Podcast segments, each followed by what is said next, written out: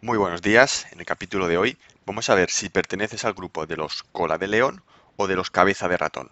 Atentos, que vamos a comenzar con el capítulo número 23, pero antes un poco de música y comenzamos.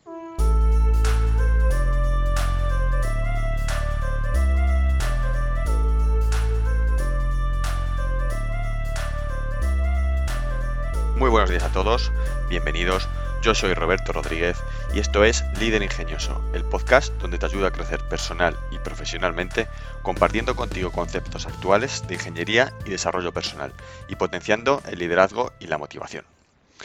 Esta es una de las preguntas más frecuentes en tu vida profesional o en tu vida personal. ¿Ser cola de león o cabeza de ratón?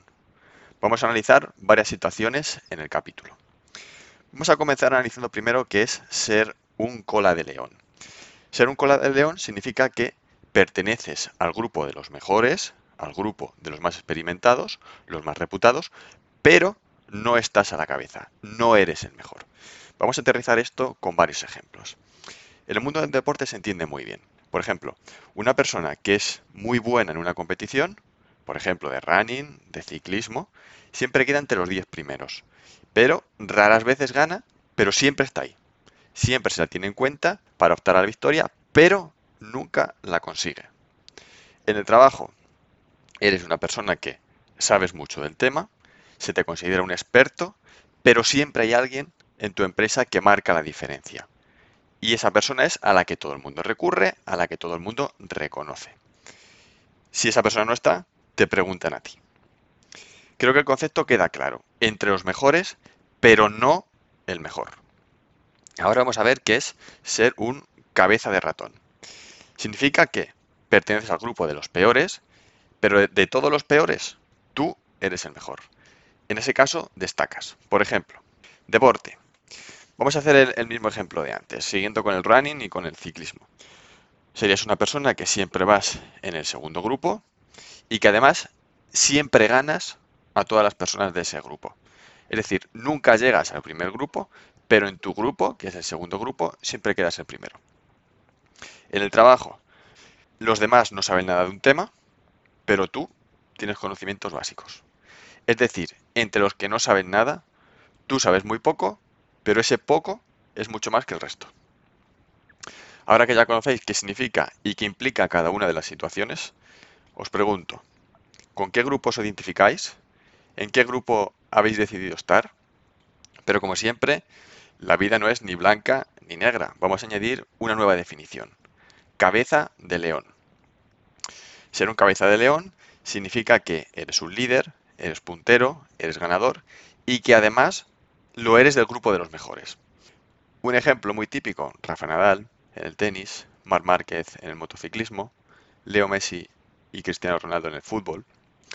¿Y qué características suelen tener las personas que pertenecen al grupo de cabeza de león? La constancia.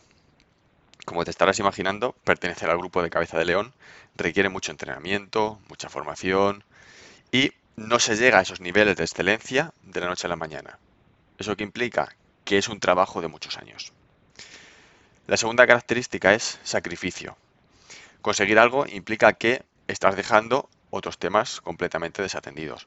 Por ejemplo, un ciclista que quiere ganar el Tour de Francia tiene que desatender a su familia en las concentraciones y en sus épocas de competición. Y además, ¿qué tiene que hacer? Tiene que comer muy sano. No se puede permitir comer su comida favorita, por ejemplo, una hamburguesa. Todo ello son miles de sacrificios con vistas a alcanzar un objetivo. La tercera capacidad es capacidad de escucha. Durante el camino a la cima e incluso ya en la cima, son personas que escuchan siempre con todos sus sentidos, ¿Para qué? Para aprender lo máximo posible. Son personas que son conscientes de que no saben todo y de que quizá nunca lo lleguen a saber. La cuarta capacidad es valentía. Se atreven a hacer eso que otros no son capaces de hacer. ¿Por qué? Porque son personas que siempre van un paso más allá. Esa valentía es la que les hace saltar del grupo de los mejores para convertirse en el mejor.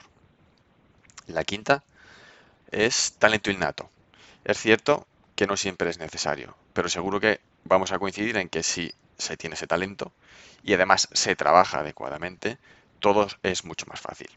Repito, no es fundamental, pero existen miles de casos en los que, aunque no fueran virtuosos del tema, sí que han conseguido ser personas excelentes aplicando las características que estamos viendo en el capítulo. Y la última es resiliencia. Somos conscientes de que por mucho que apliquemos todas las características que, hemos visto en el capítulo, habrá momentos complicados, momentos en los que tengamos dudas, momentos en los que haya incertidumbre y no se tienen que dar por vencidos. ¿Por qué? Porque la gloria quizá está justo después de esa crisis o después de ese fracaso o después de esa decepción. Conclusión. Cada una de las decisiones que tomamos en nuestra vida implica realizar una serie de sacrificios y de esfuerzos, pero también implica ganar una serie de beneficios y de satisfacciones.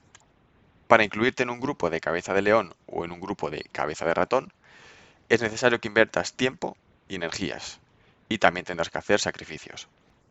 La diferencia entre cola de león y cabeza de ratón quizá no es apreciable, pero el salto cualitativo que tienes que dar para pasar de una a otra es bastante grande. Pertenecer al grupo cabecero no es tarea fácil, incluso si estás en la parte baja de ese grupo. Bien, de las tres situaciones que hemos visto en el podcast, ¿con cuál te quedas? Obviamente, ser cola de león, cabeza de ratón o cabeza de león es decisión tuya. Analiza qué te conviene más y lucha por ello. Hasta aquí el capítulo de hoy. Muchas gracias por estar al otro lado. Recuerda que puedes seguirme en LinkedIn, busca Roberto Rodríguez López. ¿Por qué? Porque ahí comparto todas las novedades del blog y del podcast. No olvides suscribirte dándole al botón de seguir en la plataforma en la que lo estés escuchando. Apple Podcasts, Evox, Google Podcasts, Spotify. Y para terminar, quería dar las gracias a todos aquellos oyentes que nos escuchan tanto en Europa, en América Latina, en Estados Unidos y en otros sitios del planeta. Muchas gracias a todos.